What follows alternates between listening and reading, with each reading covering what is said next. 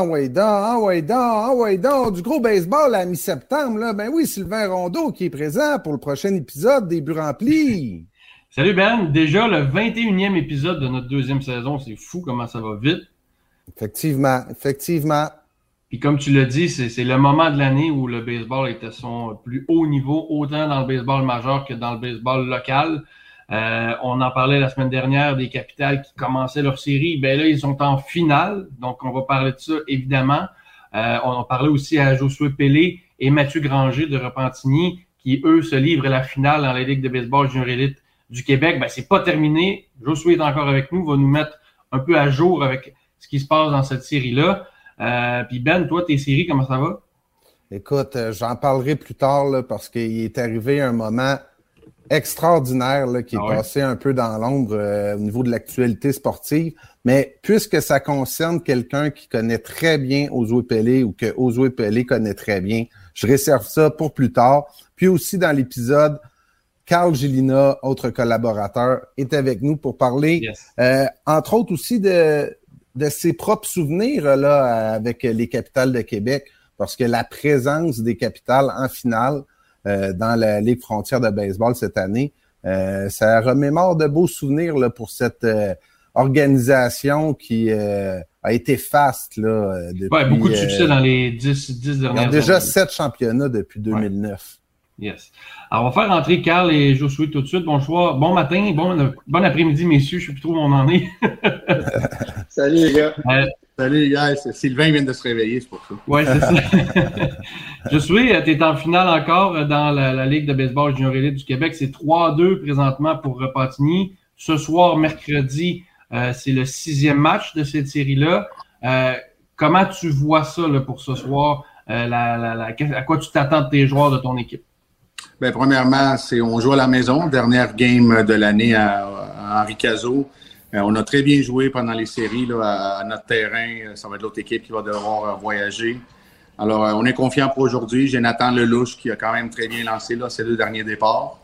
Et puis, on va continuer avec la même recette qu'on utilise depuis le début des séries. C'est mettre des gosses buts, mettre de la pression, courir, voler, mettre un petit peu d'amorti à gauche et à droite, puis espérer se rendre au match 7. Euh, la bonne nouvelle, c'est qu'on s'est rendu tout le temps à la limite jusqu'à présent. Donc, euh, c'est n'est pas la première fois qu'on est dans une situation comme ça. Alors, euh, je me sens un petit peu là, moins, moins stressé par mes jeunes, surtout là, que c'est leur première fois qu'ils sont dans des playoffs comme ça.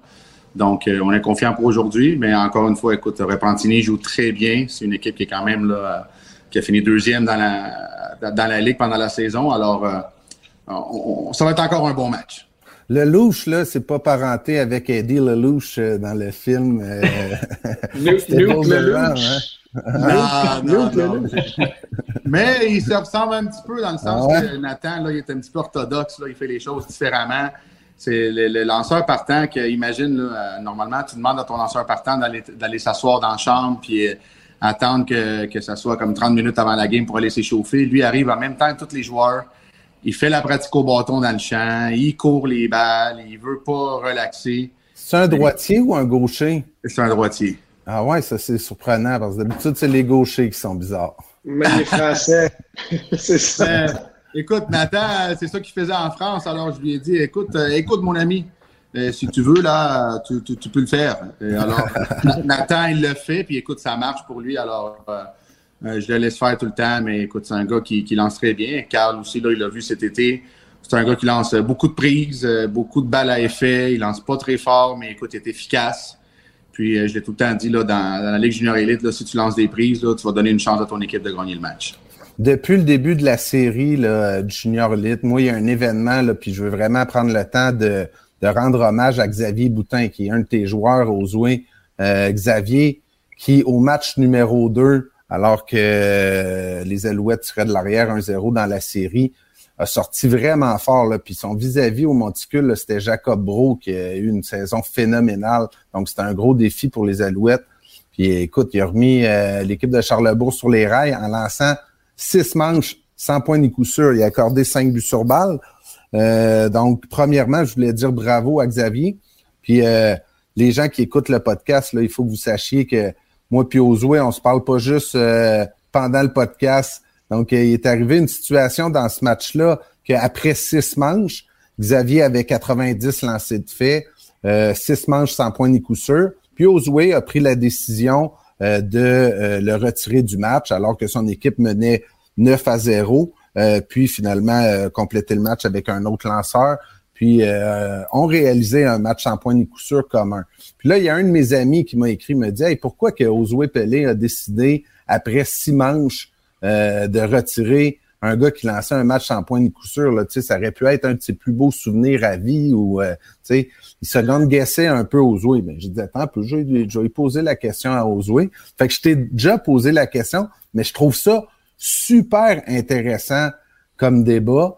Puis euh, j'aimerais ça que tu euh, que tu me dises un peu c'était quoi ta vision à ce moment-là. Puis j'aimerais entendre Carl aussi, tu sais, qui est aussi gérant dans le junior élite. Donc, il sait qu'il y a des joueurs comme ça qui sont utilisé à différentes positions, pas juste comme lanceur. Là, sais. euh, des Otani, il y en a plus qu'un dans la Ligue de baseball junior élite du Québec. ben, écoute, il y a plusieurs facteurs.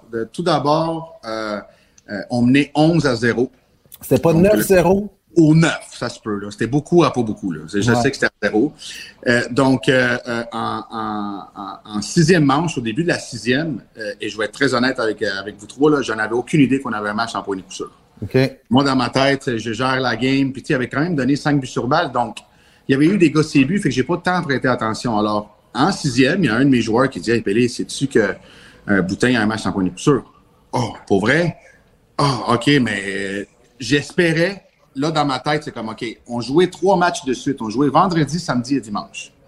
Donc, euh, je parle avec Katie, mon, mon coach assistant. Je dis Katie, j'espère que le prochain frappeur va frapper un coup sûr. Ouais parce que je me sentais beaucoup trop mal de, mais en même temps, je voulais qu'il fasse son match en point de coup Mais pour l'équipe, tout d'abord, je vais te parler de Xavier Boutin. Xavier Boutin, c'est euh, pendant les séries, c'est mon meilleur lanceur. C'est un de mes meilleurs frappeurs. Il catcher, il joue au troisième but, puis il joue à la récolte aussi des fois. Euh, je m'en venais avec trois games de suite, donc euh, vendredi, samedi et dimanche. Je le sais que Boutin, dans un de ces trois matchs-là, il allait être receveur. Euh, probablement venir closer une game si j'en avais besoin. Donc, la décision n'a pas été difficile à prendre parce que j'ai pensé à l'équipe en premier. puis le lanceur que j'ai amené après, qui est Charles Canuel, lui avait connu une très mauvaise sortie mm-hmm. deux jours avant. Mais vraiment, mais j'en ai besoin de lui. Donc, j'ai tout de suite voulu l'amener. Euh, L'occasion était belle pour qu'il reprenne confiance puis qu'il soit utile plus tard dans la finale. Exactement. Puis en même temps, même si c'était 11 à 0, ça comptait pareil parce qu'on avait un match sans point de coup sûr. Mm-hmm. Donc, ça lui mettait quand même un peu de pression parce que je savais que, bon, ça avait été très difficile pour lui à cause de la pression. Et là, écoute, j'ai été... Euh, tout a fonctionné parce que Canu, écoute, il a lancé euh, quatre frappeurs. Il y a eu un but sur balle, puis après ça, il y a eu une balle frappée. Donc, au début, c'était difficile, mais dès que j'en ai parlé avec mon assistant, pour moi, il n'y avait aucune chance que Xavier y retourne. Si la game avait été 2-1, c'est sûr qu'il retourne. Puis Xavier, a, Xavier a bien réagi après coup parce que, tu sais, j'imagine cette décision-là, c'est le gérant qui apprend, mais tu sais, il y a des gérants qui pourraient être portés, puis là, peut-être que je me trompe, là, ça dépend tout le temps à quel euh, niveau, mais à demander au lanceur, tu sais. Est-ce que, est-ce que tu veux que je te laisse là, tu sais, comment que, comment que tu te sens avec cette situation-là? Ben, j'ai, je lui ai pas donné le choix parce que je le savais que si je lui ai demandé, ouais, euh, sûr qu'elle que... sûr, veux-tu retourner? Il m'aurait dit oui. Je le comprends, j'ai eu son âge, euh, hmm. puis je sais c'est quoi. Je sais hmm. exactement c'est quoi. Donc, dès qu'il est sorti, j'ai tout de suite donné la main, puis la première chose qu'il m'a dit, tu sais que j'ai un match en point de coup je dis, absolument. Donc, je voulais pas lui donner le choix. Et euh, euh, je le sais que j'en ai besoin. Euh, on s'en est parlé après, puis il était comme, man, je comprends très bien. Mm quoi, Ben? Il y, a à peu près 30 personnes qui m'ont écrit pour me dire. Ah hein.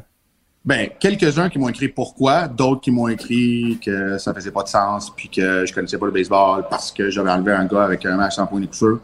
Mais ça. ben, tu l'assumes quand tu prends ta décision, puis tu sais pourquoi tu as pris les décisions, puis toi, tu pour les bonnes raisons. Oui, puis plutôt, plutôt cet été, là, Dave Roberts a fait la même chose avec Clayton Kershaw, puis lui aussi s'est fait critiquer. Puis je veux dire, on est quand même dans la ligue baseball majeure, là, je veux dire. Ouais, puis Kershaw, il en gauche, là, je veux dire, je pense que c'est le bon call. Puis Kershaw, il ne catch pas la game d'après. Ben exact, en plus.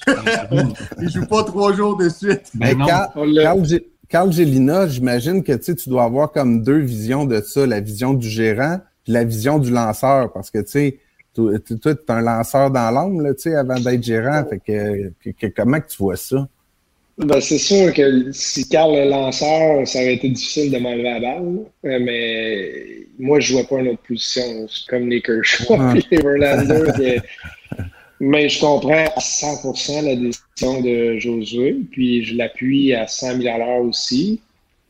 il y a besoin de Xavier dans la série. Euh, oui, c'est juste une manche, mais une manche, ça peut être 20 lancers additionnels. Ça peut faire la différence entre être euh, un peu plus frais, puis comme, comme il l'a mentionné, tu veux l'avoir disponible pour venir filmer un match si jamais tu en as besoin. Euh, puis joue pas euh, au champ à gauche où il va avoir peut-être un relais ou deux à faire dans, dans le match. Il, joue à, des positions clés derrière le marbre où tu es constamment en train de relayer une balle. Tu es, soit au troisième bout, c'est des longs relais, à la recours, c'est des longs relais. Puis tu veux qu'ils reviennent dans la série aussi. C'est pas un match de saison régulière non plus.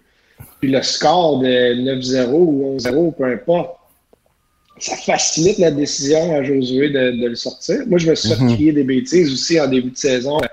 On était à Jonquière, on jouait contre Saguenay, puis euh, mon petit Will, Saint-Pierre, avait un match en point de coup sûr après six manches en début de saison. Je crois que c'est son sa première sortie ou sa deuxième sortie de l'année, fait qu'il n'est pas bâti pour lancer sans lancer. Puis euh, déjà qu'il en a lancé six manches, c'est comme moi aussi, je n'étais même pas au courant qu'il n'avait pas donné de coup comme, euh, comme Josué. Tu sais, c'est des genres de trucs qu'on.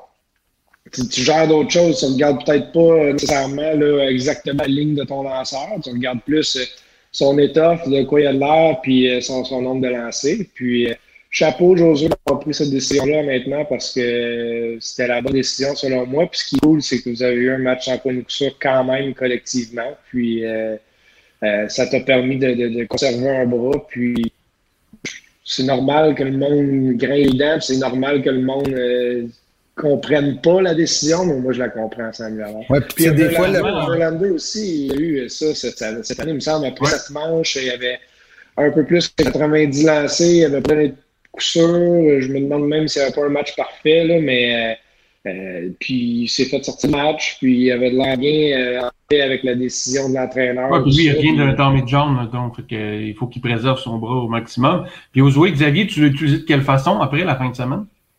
Ben écoute, euh, le lendemain, il était frappeur de choix. Je pouvais me permettre ça parce que bon, j'ai deux petits joueurs midget 3 là, qui jouent tellement bien. Ben, tu vois, le lendemain, il a joué au, au troisième but, puis le sur le lendemain, il a joué au premier but. Fait que, il a quand même, il a quand même dû euh, euh, jouer. Là, il a quand même. Puis si on avait, si le, jour 3, il avait été capable de. En fait, c'est pas vrai. Jour 3, c'est là qu'il a, lancé encore. Parce qu'il a lancé mercredi puis il est retourné dimanche.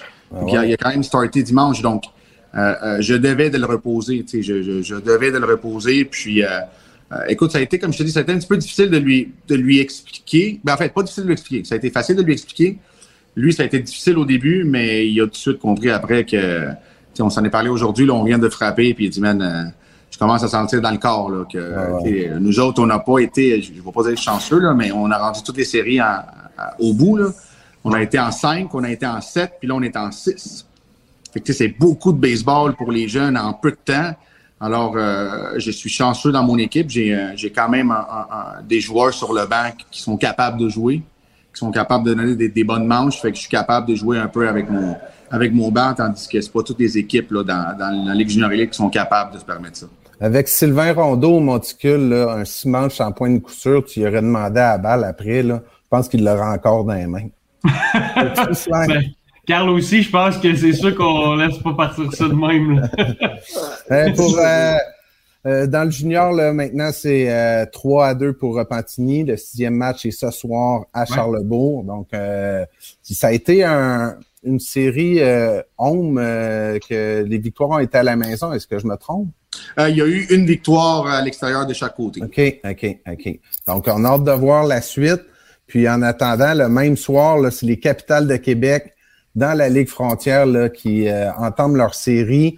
Puis vu que les Boomers de Schaumburg ont remporté l'autre. C'est pour vrai, là, c'est vraiment leur nom, les boomers. Les baby boomers, les boomers de Schaumburg. ont remporté... des vieux joueurs, il faut que tu sois vétéran, genre de 30 ans et plus pour jouer. Malheureusement, la Ligue ne le permet pas, ça. Juste eux autres. Ils ont 27 ans. En remportant la demi-finale contre Washington, la bonne nouvelle pour les Capitals, c'est que c'est sûr que la série se termine à Québec. Donc, c'est un 3-5. Les deux premiers matchs ont lieu dans l'État de l'Illinois. C'est pas loin de Chicago, Schaumburg. Puis, les matchs 3 et potentiellement 4 et 5 vont avoir lieu à Québec. Donc, ça, euh, c'est vraiment intéressant pour ça. Mais, écoute, j'ai jamais, euh, je pense, suivi une série autant que ça où, tu sais, euh, j'ai tripé là, dans les derniers jours. Là, j'étais allé à Ottawa pour le match, euh, la demi-finale, les Titans contre les Capitales. Puis j'étais là aux deux matchs aussi. Là, j'étais envoyé pour euh, le Journal de Montréal, le Journal de Québec, Agence QMI à Québec. Donc, je me sentais sur le beat, là, un beat reporter là, pour, euh, pour la demi-finale. Puis honnêtement, c'était vraiment le fun de. Pat Scalabrini est super intéressant, il est généreux, tu sais, avec les journalistes, il répond aux questions, euh, tu sais, euh, fait que c'était vraiment, vraiment le fun de suivre ça. J'ai vraiment hâte de voir ce qui va se passer là euh, pour la finale. Puis ce qui est intéressant, c'est que dans la demi-finale, puis ça c'était drôle avec Pat, parce qu'il me disait que Miguel Cienfuegos, qui est le principal lanceur, puis Cody Paiva, à chaque fois, il me dit, ah, eux autres, c'est des gars qui vont loin dans les matchs en lançant pas beaucoup de. Ils n'ont pas besoin de beaucoup de lancers, fait qu'ils vont loin.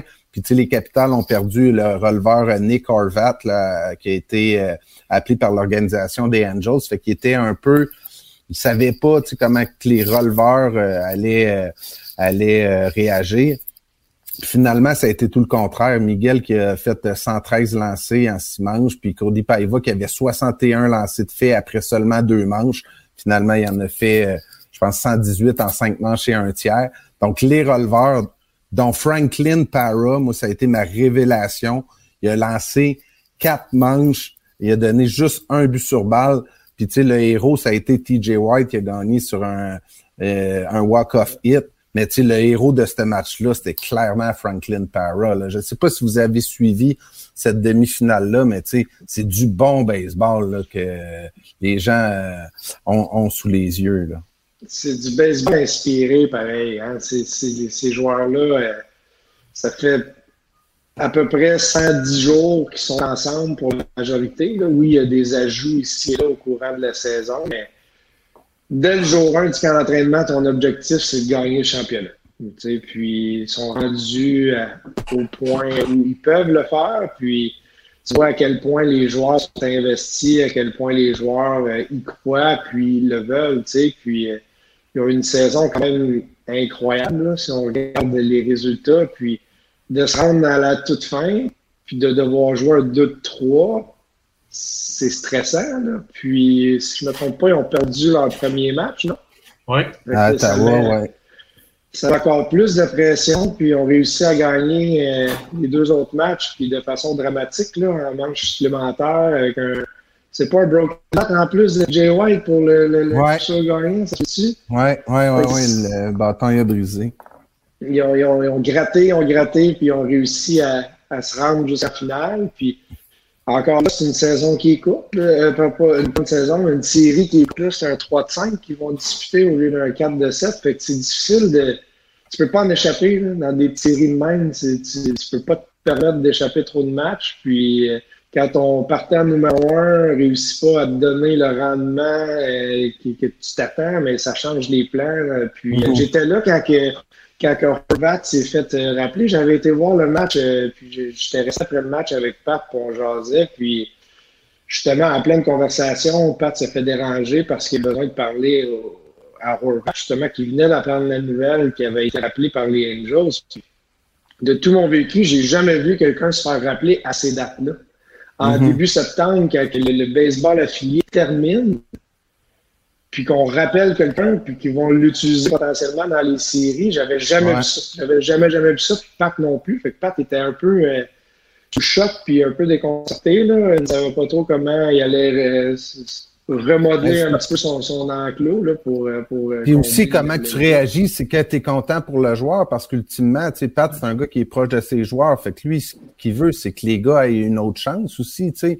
Mais à cette période-ci de l'année, il était comme, tu sais, euh, on l'aurait pris pour 7-10 jours de plus quand même, là, mais il était content pour Horvat, sais. Je veux dire, la Ligue frontière, c'est pas une ligue de développement, mais c'est une ligue où que les gérants souhaitent que les joueurs performent bien pour qu'il y ait une autre chance. Puis là, dans le cas de Horvat, a été rappelé, mais Scalabrini me l'a dit, là, à la fin de la saison, puis à l'entre-saison, euh, d'après lui, il va y avoir quelques joueurs euh, qui vont peut-être avoir une autre chance. Là. Il y a des. Euh, il y a eu des appels des agents. Tiens, un gars comme Miguel Cienfuegos, qui a été lanceur de l'année dans la Ligue frontière de baseball, puis malgré son nom de famille qui est Cienfuegos, c'est important de rappeler que c'est c'est un, gars qui a grandi au Québec, là, qui est originaire de Laval, puis ça devrait être une fierté là, pour tous les amateurs de sport au Québec. Là. Miguel a eu une saison incroyable. Il y a une moyenne de points mérités de 1,79 en 21 départs. C'est complètement euh, fou.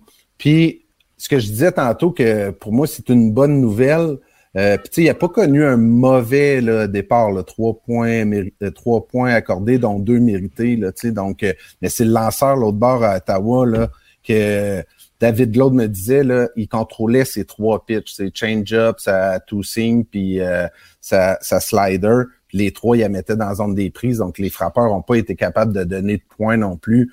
pour Mais tu sais, Miguel me l'a dit aussi, euh, tu sais, j'étais pas ça n'a pas été un de mes bons matchs. Puis là, maintenant, tu passes en finale. la question, euh, je la pose à, à Carl. Tu sais, quand que tu sais qu'en demi-finale, as lancé correctement, mais pas à la hauteur, puis que tu sais, le reste de l'équipe, euh, ben, c'est toute l'équipe ensemble, là, mais a réussi à se qualifier pour la finale. Est-ce que ça se peut que tu arrives plus lousse en finale, que tu fais comme OK, tu sais, euh, les gars, ils ont été chercher à la série, là, euh, sais, euh, après, ça arrive souvent là, après un. Puis je veux même pas dire un mauvais départ parce que Miguel a pas mal lancé non plus, mais un départ plus ordinaire que tu rebondis fort, tu sais. Ben, c'est sûr que si on regarde le match en chiffres, un départ de qualité, fait que c'est pas. Ouais, exact. C'est loin d'être catastrophique. C'est juste qu'on est habitué que Miguel donne pratiquement pas de points avec la, la, saison qu'il a connue. Puis ça arrive, là, mais si ça mange avec. Euh, trois points ou moins, là, tu donnes une chance à ton équipe de gagner soir après soir, habituellement. Si l'autre lanceur, l'opposant, était, était bon, ça arrive, ces trucs-là. Mais si je me mets à la place de Miguel, clairement, je suis soulagé que l'équipe ait gagné la série puis qu'il y ait l'occasion de lancer potentiellement encore deux départs si, euh, si ça se rend jusqu'au cinquième match. Fait que, je suis content pour lui, je suis content qu'il va avoir la chance de se reprendre. Et puis, je suis convaincu qu'il va, euh, va être en mesure de, de retrouver le Miguel euh, des beaux jours qu'on a vus tout au long de l'été. J'ai eu la chance de voir 4-5 fois lancer, puis euh, il était une meilleure de fois en fois, puis sa vélocité grimpait aussi de fois en fois, donc je l'ai vu toucher 96 000 à l'heure.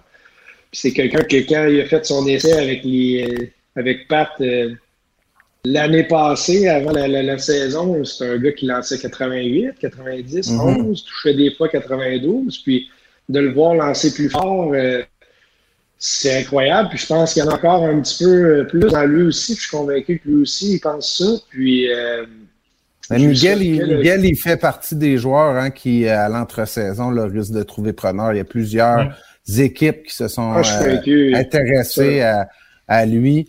Puis euh, même que je pense que euh, il y avait une question de visa, là, que tu sais, si euh, son visa avait été en règle, il serait déjà parti probablement ben, pendant la saison. Comprendre, ce qu'il faut comprendre, c'est que un Canadien pendant la saison, ça arrive pratiquement jamais qu'on se fait recruter parce que ça prend un visa, comme tu l'as mentionné, puis un visa, c'est long.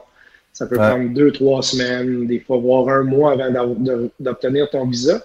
Et quand les équipes du baseball affilié viennent chercher dans le baseball indépendant, c'est parce qu'il y a un besoin immédiat. Ouais, avait un besoin hier de quelqu'un. Donc, ils vont aller chercher quelqu'un pour venir en renfort immédiatement. Donc, c'est soit des Américains ou des joueurs qui détiennent des visas. Lorsque je m'étais fait euh, libérer par les Phillies, euh, ils ont gardé mon visa ouvert justement au cas où j'aurais une occasion ailleurs, ça faciliterait le transfert. malheureusement, moi, j'avais pas eu d'autres occasions cette année-là, mais c'est réalité là, que les Canadiens, c'est compliqué. Fait que je suis convaincu que le téléphone a sonné pour Miguel. C'est un grand lanceur gaucher qui n'est pas vieux. Euh, il y a mhm. quelque chose à faire là. Puis, euh, S'il avait été américain, euh, il serait parti pendant la saison, c'est sûr. Probablement, mhm. Messieurs, la finale, ça commence. C'est quoi votre, votre meilleur souvenir d'une finale avec les Capitals? Eux, ils ont remporté deux finales ensemble, deux championnats, Pelé et Carl. Puis Carl, si je me trompe pas, tu as cinq, six championnats avec les Capitals. Six. Ouais, les, cinq consécutifs. Puis après ça, en 2017, euh, c'était mon sixième. Euh, écoute, ils sont tous aussi spéciaux les uns que les autres. Euh, comme je vous parlais avant l'émission, j'ai de la misère à mettre le, le lien sur bon, telle année, on était avec tel joueur, c'est telle chose qui s'est passée. Parce que je veux pas, c'est beau, mais on a eu cinq consécutifs. c'est énormément d'oulement de joueurs, tout ça. Mais celle avec euh, Josué, où on était 11 Québécois, ça, c'est quand même euh, une saison assez spéciale. Ça parlait français pas mal dans, le vestiaire. C'était les, caribous, ça, hein? ça on a commencé les caribous, exactement. C'était qui dans les 11 Québécois? Il y avait qui? Nakarata, Pat Deschaines? Ça se peut non, non, non, non? Carl, Carl, Joe Molo, Sébastien Boucher, Patrice Calabrini, euh, il y avait euh, Pierre-Luc Laforêt, Patrick Daou, Guillaume Leduc, euh, euh Guillaume Pontier. Euh, Isaël Gonzalez, c'était non, là, non? Non, non. Il y avait JP Poulain, notre physio. Malo, non? On a dit Malo. Poulain compte d'un 11. Oui. OK. Ah ouais, ton joueur, là. non, mais je veux dire, on était, on était quand même, il faisait quand même partie de l'équipe, il était avec nous euh, c'est clair. toute l'année. Écoute, il nous a sauvé des vies, là, notre physio GP là, pendant la série. Je m'en rappelle encore. Euh, moi, je me suis fait opérer deux jours après cette série-là au genou.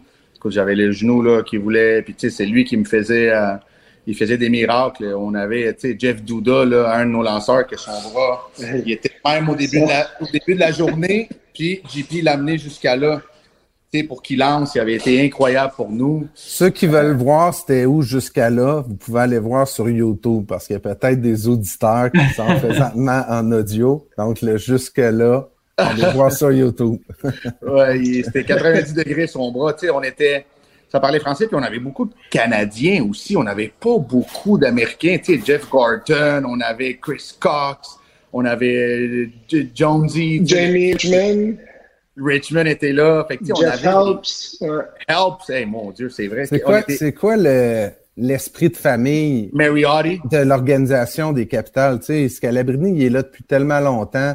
Michel, qui est président de l'organisation, mais tu sais, qui a été entraîneur aussi, là, tu sais, euh, gérant à l'époque. Puis tu sais, encore aujourd'hui, moi, j'ai capoté là, quand je suis arrivé à Québec avant le deuxième match. J'arrive de bonne heure au stade.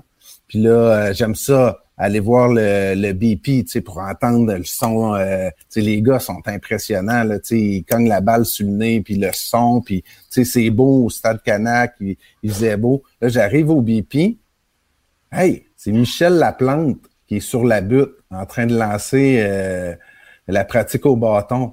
Il doit pas avoir beaucoup de présidents d'équipe qui lance, mais les joueurs aiment ça parce qu'ils lancent sur un dixième, ils lancent tout le temps sur le nez. Fait que c'est, c'est Scalabrini qui a demandé parce que là, il perdait un 0 dans la série.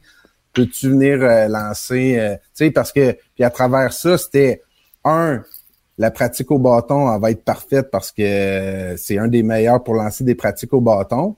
Mais j'ai posé la question à Michel, est-ce que derrière ça, il y a aussi un petit message, un signal pour dire aux joueurs, regarde, on est tous ensemble là-dedans, puis je suis avec vous autres, tu sais, pour, euh, pour, je fais partie de l'équipe, je suis avec vous autres, là, tu sais. Puis il a dit oui, tu sais, il a dit, euh, c'est sûr que Pat, quand il a pris le temps de me le demander, il me le demande pas souvent. Des fois, je me propose, mais si Pat prend le temps de me le demander, c'est qu'il y a une idée derrière ça.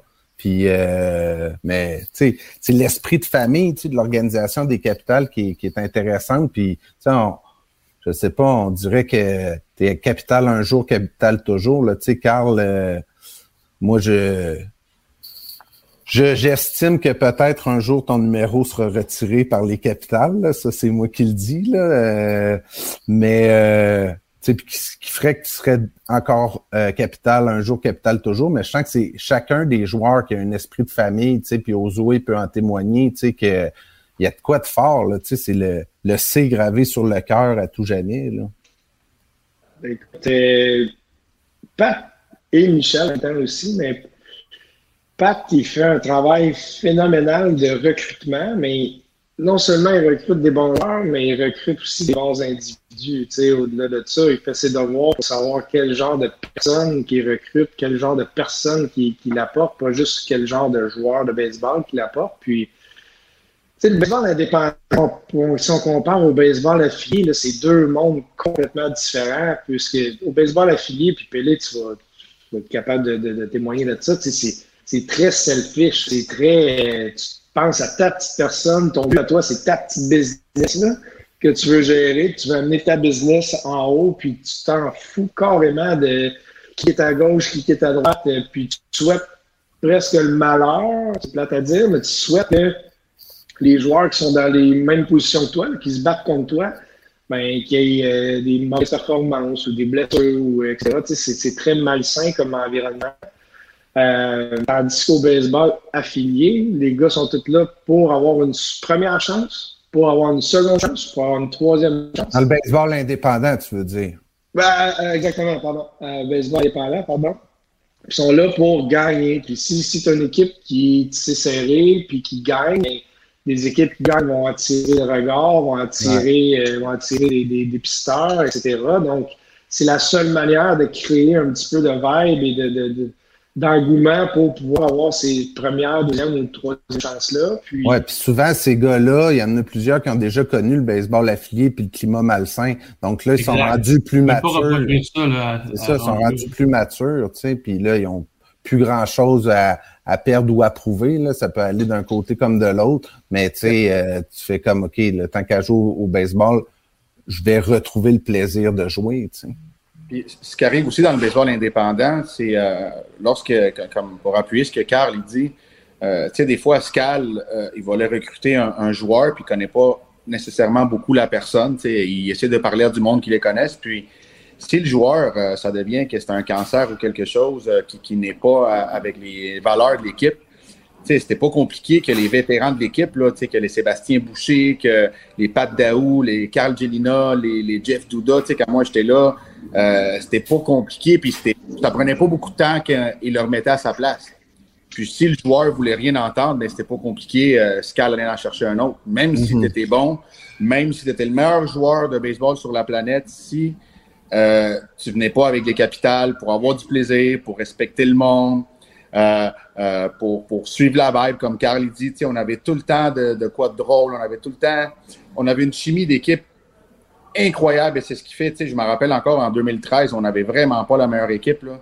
Euh, Jersey avait deux gars qui avaient joué des majeurs, il y avait, il y avait deux gars qui avaient cogné 30 circuits. C'était vraiment une équipe incroyable, mais écoute, on avait tellement un lien, puis on avait une équipe tellement unie. Euh, je pense qu'on avait fêté pendant deux, trois jours quasiment. puis dans tous ces gars-là, il y en a plein qui sont restés ici à Québec aussi. Là. Il y a plein de monde là, en ce moment. Je suis à Maison 360. Puis euh, écoute, le G est à côté. C'est un gars qui, qui, a joué avec les capitales. Et je peux t'en nommer plein là, qui sont restés. Là. Moi d'ailleurs, je viens de Montréal normalement. Puis euh, les, capitales m'ont écoute, ils m'ont emmené ici. Puis ça a été, ça a été incroyable. Donc il y en a qui ont aimé la ville, il y en a qui ont trouvé l'amour aussi. Là, Québec, c'est dangereux pour ça. Là, Mais après, dans n'importe quel sport, depuis longtemps, combien d'exemples on a d'équipes euh, hyper talentueuses qui s'effondrent quelque part en série et des équipes justement euh, bien bâties avec un esprit de corps, euh, aller jusqu'au bout puis dominer complètement parce que justement chacun se bat pour son coéquipier, alors que dans l'autre équipe, ben, on se fie juste au talent, on fait pas le deuxième effort. Puis ultimement, ben, rendu quand ça compte, c'est, là que ça, ça, ça, ça s'arrête. Là, ça va être super intéressant à, voir la finale, en tout cas. J'ai vraiment hâte, les Capitals contre les Boomers. Ça va être super intéressant. Puis, hein? Je, je vais peut-être descendre, monter, puis aller voir ça en fin de semaine. Ouais, ouais, ouais. Moi, moi c'est sûr que je vais être là, à partir de samedi. Puis euh, il y a quelque chose que je trouve intéressant. Puis encore une fois, là, je, je vais revenir dans le passé. J'ai parlé à David Glaude, qui lui est un gars de Québec, puis il me disait que en 2009, ça, Carl, tu étais dans l'équipe. Si je me trompe pas, tu étais le lanceur pour le match euh, que vous avez remporté 7 à 3 contre les Tornadoes de Worcester. Worcester, c'est aussi dur à dire que Worcestershire, ça. Mais euh, David Glaude avait 14 ans, il était dans les estrades. Puis euh, tu sais, euh, David a joué pour les Aigles de Trois-Rivières avant d'être échangé avec les Capitales. Puis c'est un gars de la place que lui, ce serait tellement intéressant pour lui de remporter un championnat, surtout qu'il me disait qu'il n'avait jamais gagné de championnat depuis qu'il joue à Tombe, puis qu'il avait même fait deux finales avec les Condors de Charlebourg dans le midget 3A. Mais... Attends, attends, attends, il a gagné dans le senior. Il oublie ça déjà, quoi? Il a ah. déjà oublié qu'il a gagné dans le senior. Ah ben, David Jones, je nous appelle avec euh, le Victo. Ouais. Avec Victor, ben il a gagné avec vous autres, ben tu vois, il, reste, il, il, respecte pas, euh, il respecte pas le Seigneur. David m'a le relancé là-dessus. Euh, mais, reste... Euh, tout ça pour dire que ce serait le fun pour David, là, qui a grandi, il était petit gars, il a vu il a vu les Capitales remporter le championnat sous ses yeux, puis depuis ce temps-là, il rêvait d'abord de porter les couleurs des Capitales, puis là, maintenant, il a la chance de remporter le championnat. Puis à cette époque-là, en 2009, il y avait aussi Scalabrini qui jouait. Puis dans le match que vous aviez remporté 7 à 3, il avait frappé un circuit de deux points en deuxième manche. Oui, oui, je m'en souviens parce que... Un, super bon joueur aussi, le Pat, là. ben oui, puis l'histoire est vraiment cool, là. Je sais pas si on a beaucoup de temps, mais Pat avait été, avait cédé sa place à Pierre-Luc Laforêt cette année-là parce qu'il y avait un certain nombre de places limitées pour des vétérans, puis on pouvait se mettre la, mettre la main sur Pierre-Luc Laforêt, puis Pat, euh, gentilhomme qu'il est, avait cédé sa place pour que Pierre-Luc fasse partie de l'équipe, puis il était devenu entraîneur des, frappeurs. Exactement. Puis, longue histoire courte, à la fin de la saison, il s'est passé quelque chose euh, avec euh, Eddie Lantigua, puis ça ça a créé une place disponible. Puis Pat avait quand même frappé des pratiques au bâton toute la saison, mais n'avait pas vu de, pitching live ou quoi que ce soit. Puis euh, il reste une semaine, peut-être dix jours là, à la saison. Puis il avait joint l'équipe à la date limite des transactions. Puis euh, avait été un joueur vraiment important pour ma série. Je me souviens, là, j'avais eu une première manche difficile, il me semble que j'avais donné un ou deux points. Un point, je pense. Puis euh, Pat avait répondu avec un circuit trois points là, euh, notre premier tour au bâton, puis ça avait comme enlevé énormément de pression sur les épaules, puis ça avait facilité mon travail là, pour le restant de la soirée, mais c'est un gros coup de circuit là, de sa part, je m'en souviendrai toujours. Ah, mais c'est une belle histoire, ça.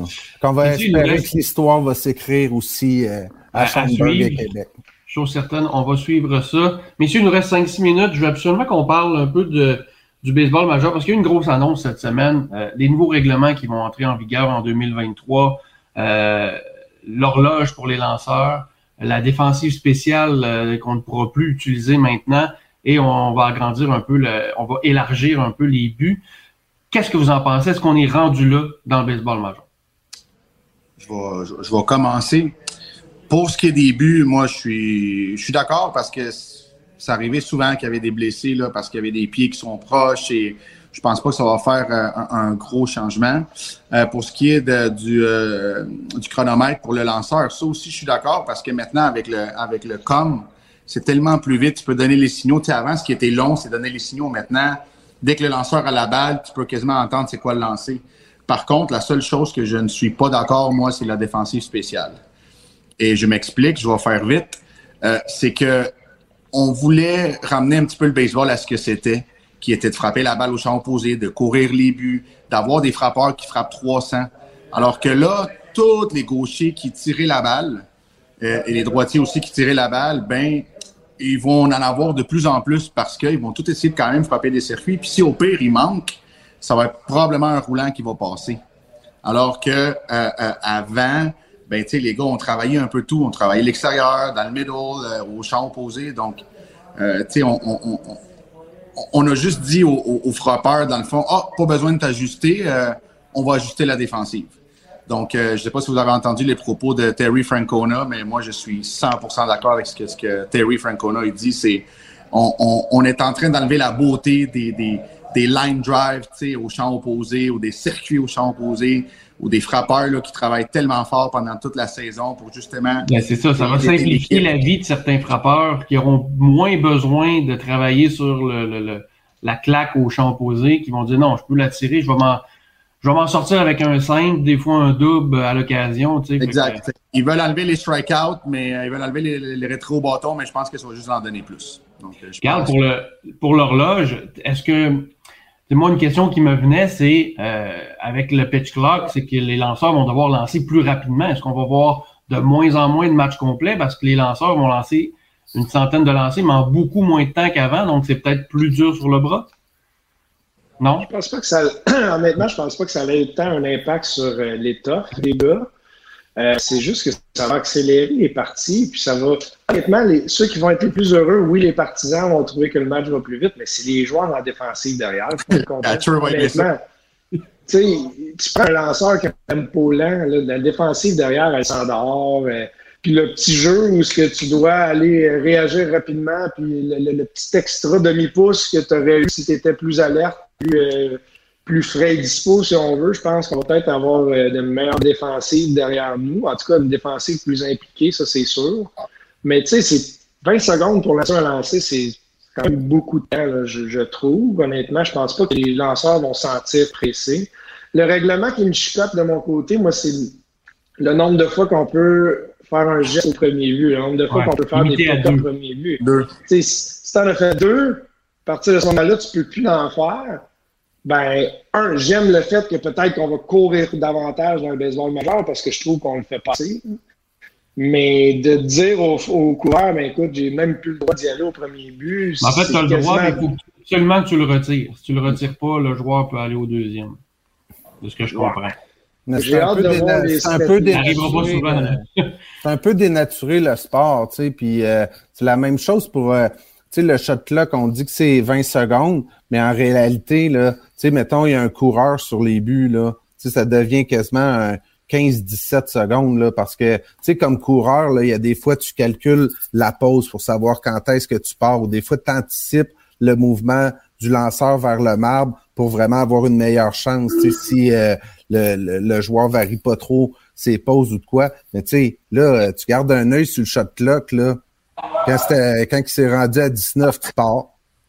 Tu sais, euh, le gars, il faut qu'il lance avant la 20e seconde, là, tu comprends? Fait que j'imagine que les lanceurs vont avoir tendance à bien plus de lancer dans, dans la, tu sais, avant la 15e, 16e seconde, là, parce que tu veux pas, genre, être euh, rendu à la 19e et demi que. À la 19e et demi, tu peux aller au premier but si t'es pas allé deux fois, là, aussi. Ben, non, peut-être, peut-être que je me trompe, Ben, mais je pense que lorsque t'es plaqué, je pense que le clock arrête. Je pense pas que euh, okay, à ta pause à 17 puis t'attends 3 secondes. Je pense pas que c'est comme ça. Je crois que lorsque tu es plaqué, là, le, temps va s'arrêter. OK, donc ça serait un shot clock entre les, les entre juste le moment où tu te plaques.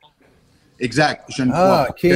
Moi, moi ben, je ne veux pas te reprendre, je suis, mais je sais qu'il y a un règlement qu'il faut que le frappeur soit prêt avant qu'il reste 8 secondes à la, à, l'horloge. Donc, le lanceur, normalement, est déjà plaqué. Donc, je pense que le temps s'écoule quand même. Puis moi, je pense que c'est là qu'on va gagner du temps parce que combien de frappeurs sortent du rectangle, attachent leurs gants, font un petit tour. Euh, il faut que le frappeur soit prêt. Puis je pense que c'est là qu'on va, on va voir que le, le, temps va s'accélérer au niveau de la durée des matchs. Oui, je trouve ça plate aussi un peu, là, euh, ça va être pour les lanceurs gauchers.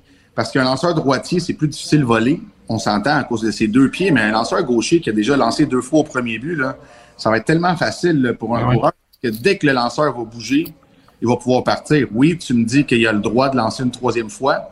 mais si je lis le lancer comme il faut puis je reviens, je vais avoir le deuxième but pareil. Donc, ça, je suis 100% d'accord avec Carl que, euh, écoute, c'est. Je veux dire, je comprends qu'ils veulent déjà qu'ils donnent des buts un peu plus grands. Pourquoi est-ce qu'on va leur donner seulement la chance de lancer deux fois euh, euh, sur les buts? Euh, pour moi, c'est pour moi, c'est là, Carl, je suis 100% d'accord. C'est peut-être quelque chose qui va être amendé. Mais messieurs, ultimement, puis à part nous, là, je dis il n'y a pas tant de monde que ça qui écoute un match de neuf manches au complet à la télé présentement. Là. Si on réduit ça à 2h20, 2h30, tu as beaucoup plus de gens qui vont rester tout le match. sais, la plupart des gens à qui je parle, ah, j'ai écouté trois, quatre manches, j'ai écouté cinq manches, puis après ça, j'ai fait autre chose. Les vrais passionnés de baseball. Jusqu'à neuf manches pendant trois heures, trois heures et quart maintenant. Ils vont vendre moins de que de bière, par exemple. Ce qui me dérange, c'est que c'est un règlement qui, qui vise à aller chercher un peu plus le grand public. Tu sais, les vrais, vrais, de vrais amateurs. Eux, ils l'écoutent pareil. Ben, en même temps, la lenteur du sport fait partie de la beauté aussi. Il y a des matchs là, qui, des fois en série, ça dure quatre heures, là, puis on savoure chaque moment. Puis il y a des fois, euh, il y, a, plein de stratégies puis de, de trucs qui fit avec la lenteur aussi. Qui... Ben, ben tu as déjà écouté un, match de basketball des playoffs? Dans les trois dernières minutes de jeu, il y a 27 time-out. Mais juste ah. le football, la NFL, là, tu sais, le monde il y, a, beaucoup de monde qui me disent Hey, le baseball, c'est plate, c'est tout le temps arrêté, euh, il n'y a pas d'action. Honnêtement, la NFL, là. Il y a un joueur blessé à chaque jeu. Ben, c'est le jeu, il est tout le temps arrêté, là. Arrêtez de me mm-hmm. dire que le que le baseball, c'est plate puis que c'est lent. C'est sérieux. Le football, mais il y a une, snap, par contre, Ben, en, en, fois qu'il y a une que l'autre jeu soit parti. Tu sais, non, je sais bien, mais une fois, qu'il y a, une fois qu'il y a le snap, euh, il y a de l'action, mais tu sais, pendant un match de football, là, il y en a aussi là, des temps arrêtés. Là. Fait c'est juste aimer le sport ou de pas l'aimer. Puis je comprends le monde qui aime pas le baseball. Là.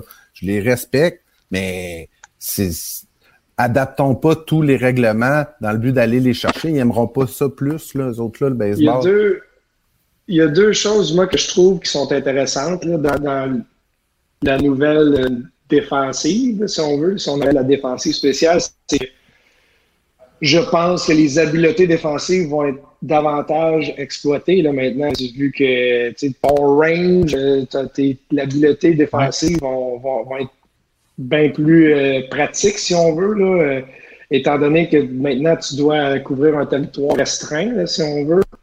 Ça va être intéressant quand même, parce que maintenant, on ne veut pas tu peux amener ton shortstop au deuxième but si tu un frappeur gaucher, tu tu peux bouger. Fait que ton meilleur joueur défensif est toujours mieux positionné pour aider ton équipe. Maintenant, ça ne sera plus vraiment le cas. Fait que peut-être que les joueurs qui étaient oubliés parce qu'ils étaient très bons défensivement, mais moins bons peut-être avec le bâton, vont peut-être avoir plus d'opportunités. C'est la première mm-hmm. chose que, que je trouve cool. Puis l'autre chose avec les trucs de limiter le nombre de, de, de pick-off, mais est-ce qu'on va avoir euh, plus de pitch-out? De vol de but on n'en voit plus des pitch-out. Ça n'existe plus dans le baseball ben, majeur. il y a moins de vols de but aussi. Exact. Fait que maintenant, ça va forcer, en tout cas, de nouvelles stratégies. Je suis convaincu qu'il va y avoir des défensives spéciales, même si on n'a pas de défensive spéciale. Est-ce qu'on va bouger les, les voltigeurs d'une certaine manière pour rentrer un champ, bouger chansante euh, qui, qui, qui, triche plus dans le gap? Je ne sais pas, là, je parle euh, à travers mon chapeau, mais je suis convaincu qu'ils vont trouver une manière d'avoir une défensive spéciale, même si on peut pas avoir de défensive spéciale. Ils vont essayer d'innover d'une certaine manière avec tous les chiffres, les data analytiques qu'ils ont. Ils vont être capables d'essayer de, de, pousser les joueurs de la manière la plus optimale pour empêcher les coups sûrs. Moi, je suis sûr qu'avec les nouveaux règlements, là, il va y avoir les têtes de baseball, là, ils vont sortir des affaires pour exploiter les nouveaux règlements, là, qu'on ne voit même pas venir. Là, Absolument. Fait que j'ai bien hâte de voir, ça va être intéressant. années, euh, euh, même avant que ça arrive, je veux dire, comme Carl a dit, ils vont, euh, ils vont s'ajuster, je veux dire, c'est, on le voit dans tous les sports, là, je le sais que ça n'a pas rapport là, avec le baseball, mais on le voit, là, moi je suis beaucoup la F1, là, puis à chaque année, on leur donne des défis là, aux, aux écuries, là, ah, t'as pas le droit de mettre ci, t'as pas le droit de mettre ça, puis les temps continuent de s'améliorer. Ils vont trouver des façons, ils vont s'ajuster, euh, mais encore une fois, pour moi, c'est euh, la beauté du baseball, c'est que le frappeur frappe où la balle est lancée et non des circuits. On, s'entend, j'adore les circuits là, qui n'aiment pas ça. Mais pour avoir joué à la balle, euh, quelqu'un qui, qui, frappe des doubles au champ opposé, il n'y a rien de plus beau que ça. Mais tu sais, c'est sûr que dans la dernière année, quand il y avait de, de défensive spéciale, moi, je rageais parce que je trouvais que les frappeurs s'adaptaient pas. Tu sais, à la limite, il y avait des frappeurs, là, c'était comme c'est sûr à 100% qu'ils feront jamais un coup filé genre vers le troisième but là, des gros bonhommes qui sont là pour frapper le circuit, tu sais. Puis en même temps, j'étais comme tabarouette, tu sais, jouer au baseball pour de vrai là, tu quand même même que t'es euh, un, gros bonhomme de 250 livres, si tu fais ton coup filé vers le troisième but puis il y a pas personne, tu vas être euh, safe au 1, tu sais. En, même temps, en même temps, c'est les, euh, les statistiques avancées qui prouvent que un circuit vaut la peine plus que, tu sais, puis ça a plus de chances d'arriver que deux, trois coups sûrs dans la même manche. Fait que le gars qui fait le coup filé, qui sera au 1, probablement qu'il rentrera pas. Tu sais, ça, c'est les statistiques avancées. Là, que, ouais, puis ça va changer aussi la façon de lancer des lanceurs parce que je te donne un exemple. Là, c'est les gars qui se font euh, faire une défensive euh, spéciale. Euh, Carl va pouvoir le mentionner, mais tu vas lancer au frappeur pour faire en sorte qu'il frappe là. Alors maintenant, tu sais, un gars comme exemple, un Gallo là, qui se fait lancer que du euh, du off-speed puis déraper dans l'intérieur pour qu'il tire la balle. Mais c'est quoi maintenant? Euh, peut-être qu'ils vont lui lancer des balles à l'extérieur parce que, bon, justement, on sait qu'il peut pas aller au champ opposé. Peut-être qu'il va tirer la balle un peu moins. Tu sais, euh, le lanceur aussi, il va falloir qu'il s'ajuste parce qu'on peut les, lancer. Les, équipes, ils ont énormément de données sur les frappeurs. Là, avec la nouvelle défensive spéciale qui saute, là, ça se peut-tu qu'il y ait des équipes qui fassent comme, OK, je peux même plus me servir des données qui ont été amassées comme Joey Gallo dans les dernières années, tabarouette, euh, ça vaut plus rien. C'était de la manière de l'affronter, tu sais. Ils vont valoir de quoi, mais ils vont avoir des trous. Ils vont, exact. Il va falloir qu'ils choisissent. Puis là, ça va être comment je l'affronte? Est-ce que, est-ce que, bon, euh, euh, je vais sacrifier ce trou-là pour aller là, mais là, je vais dire à mon lanceur, écoute, on ne peut pas plus lancer ça parce que sur ce lancer-là, il frappait là tout le temps. Mm-hmm. Tu peux plus le lancer parce que si tu le lances, il y a 80% des chances qu'il frappe la balle là, puis on n'a plus personne. Fait comme je dis, ça va aussi, tu sais, il y a beaucoup de travail que, les équipes vont devoir faire pendant la saison mm-hmm. pour justement voir et décider. Puis je dirais même match après match. Je l'ai vécu là quand j'étais avec les Jays. La préparation de tout de qui on va affronter le lendemain va être tellement plus grande parce que, comme tu dis, euh, il va falloir faire des choix. Il va falloir que tu pourras plus, tu pourras plus couvrir euh, le, le, le, trois quarts du côté droit de la, du terrain. Tu vas couvrir la moitié. Fait que tu choisis. Au moins, Gallo va peut-être être content. Au lieu de frapper 180, il va frapper 220 l'année prochaine. Mais tu sais, on parle de Joey Gallo, là, mais chaque équipe a au moins un ou deux gars dans leur line-up régulier qui frappent en bas de 200. Ça, ça doit changer. Puis le monde, il frappe 220, 225, puis c'est rendu acceptable. Puis tu sais, on s'entend que c'est les Le 250 d'avant est rendu à 230, comme ça. Ah, ah exact. exact. Les gars qui frappent 250, qui font 20 millions, euh, Sylvain, c'est exact. ridicule. Hey, t'es un, hey, on a tout le temps dit, t'es es bon 3 sur 10, t'es es millionnaire. Maintenant, t'es bon une fois sur 4, puis t'es multimillionnaire. Ouais. Mhm. Imaginez les joueurs qui frappent, comme Paul Goldschmidt et tout ça là, à 320, et Freddie Freeman à 330, à quel point ils sont bons, ces gars-là. Ben, à quel point, qu'est-ce qu'ils ont en commun, ces gars-là, c'est qu'ils frappent la balle au champ opposé. Ils frappent la balle partout. sais, les autres, tu les vois, leur défensive, ils n'ont pas de défensive spéciale contre eux. Les autres, c'est bien straight parce qu'ils frappent partout. sais, un gars comme Miguel Cabrera, avec aucune vitesse, qui a gagné le championnat des frappeurs, là, ça, c'est des frappeurs. C'est des gars qui, qui sont capables d'envoyer la balle partout. Et, ça, j'aimerais euh, euh que ça revienne dans le baseball. Des, des, des, des, frappeurs comme ça, là, Bogart qui fait ça, des, des, des Vlad Guerrero aussi, là, qui frappe la balle un peu partout, Bichette qui frappe la balle un peu partout. C'est ça pour moi la beauté d'un frappeur.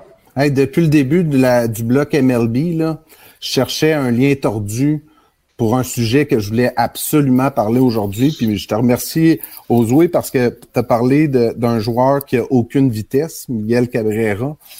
Fait que ça me permet de parler de ma ligue ou que moi, j'ai aucune vitesse. Mais je veux juste te faire euh, sourire, Ozoué. Puis en même temps, tu sais, Sylvain puis moi, on joue encore dans nos ligues euh, de bière senior. Mais je veux juste prendre le temps de nommer mon coéquipier Anthony Forbes, que tu connais. A.K.A. Power. Anthony Forbes. Cette semaine, moi, j'étais à euh, dimanche au match des Capitales. Je pouvais pas être là pour notre premier match des séries. À la fin de la journée, euh, je dis aux boys, avez-vous gagné? Ils ont dit, c'est 4 à 4 après 10 manches. Les lumières euh, étaient rendues trop tard à, à la ville. Ça a fermé. Fait que là, le lendemain, je m'en vais jouer le match numéro 1 qu'il fallait finir avant de jouer le match numéro 2. C'est 4 à 4, j'arrive en début de 11e manche. Je suis catcher. On retire l'autre équipe dans l'ordre. Notre premier frappeur se fait retirer. Deuxième frappeur est arrivé. Anthony Forbes walk-off home run. Il l'a mis l'autre bord. Pour de vrai, là, ça a été un des plus beaux moments, genre, depuis que je joue dans le baseball senior. Puis, tu sais, j'avais même pas le background d'avoir été là la veille, lors du 4 à 4 en 10 manches. C'était déjà épique comme match. Mais là, lui, il avait fait de la visualisation. il disait qu'il avait fait de la visualisation toute la journée. Walk-off home run, c'est vraiment pour de vrai un beau moment, la victoire de 5-4 finalement en 11e manche. Puis le deuxième match, euh, j'étais de retour encore euh, derrière le marbre, puis on a remporté 8-0. Donc on passe euh, au tour suivant. Mais je voulais juste souligner là, mon coéquipier Anthony Forbes qui a donné un bon moment, là, même si c'est dans une ligue de bière. Moi, c'est c'est mes séries mondiales à moi. Puis Ozoué connaît Anthony parce que son petit frère euh, Joël, qui a déjà joué un peu avec moi aussi, euh, c'était un bon ami à, Anthony là, quand que, je pense qu'il était adolescent. Oui, on était, il allait à, on allait à la même école, là, Edouard Montpetit. Puis euh, c'était un, c'est un, tout un personnage. Ouais, il n'a pas changé avec sa grosse, avec sa grosse barbe. Sylvain le connaît bien aussi, il a joué avec. Un gaucher, un autre. Hey, j'ai déjà frappé deux circuits dans le même match contre lui. En plus. Ah ouais? Ça, euh, on s'en rappelle pas. Ça, on s'en rappelle pas. moi, je rappelle. moi, je me, moi, je me rappelle d'un circuit que j'ai frappé contre Rondo, par exemple. Oui, ça, c'est vrai. Ça, ça, moi, je m'en souviens plus. Ça, c'est, ça, c'est l'origine du podcast. C'est pourquoi ça s'appelle Les buts remplis, parce que c'était non seulement un circuit, mais c'était un grand ah, ouais, Ah ouais, non! bon, c'est, c'est le moment de mettre fin à cette émission. Merci, messieurs. Merci d'avoir été là cette semaine, puis on se reprend euh, bientôt. Merci. Excellent. on suit ça. Junior Elite, Capital. Merci. Bonne chance, Pélé. Yes, sir. Yes, Thank sir. you, guys. Yes, bon match ce soir. Bye bye. Salut, les gars. Bye bye.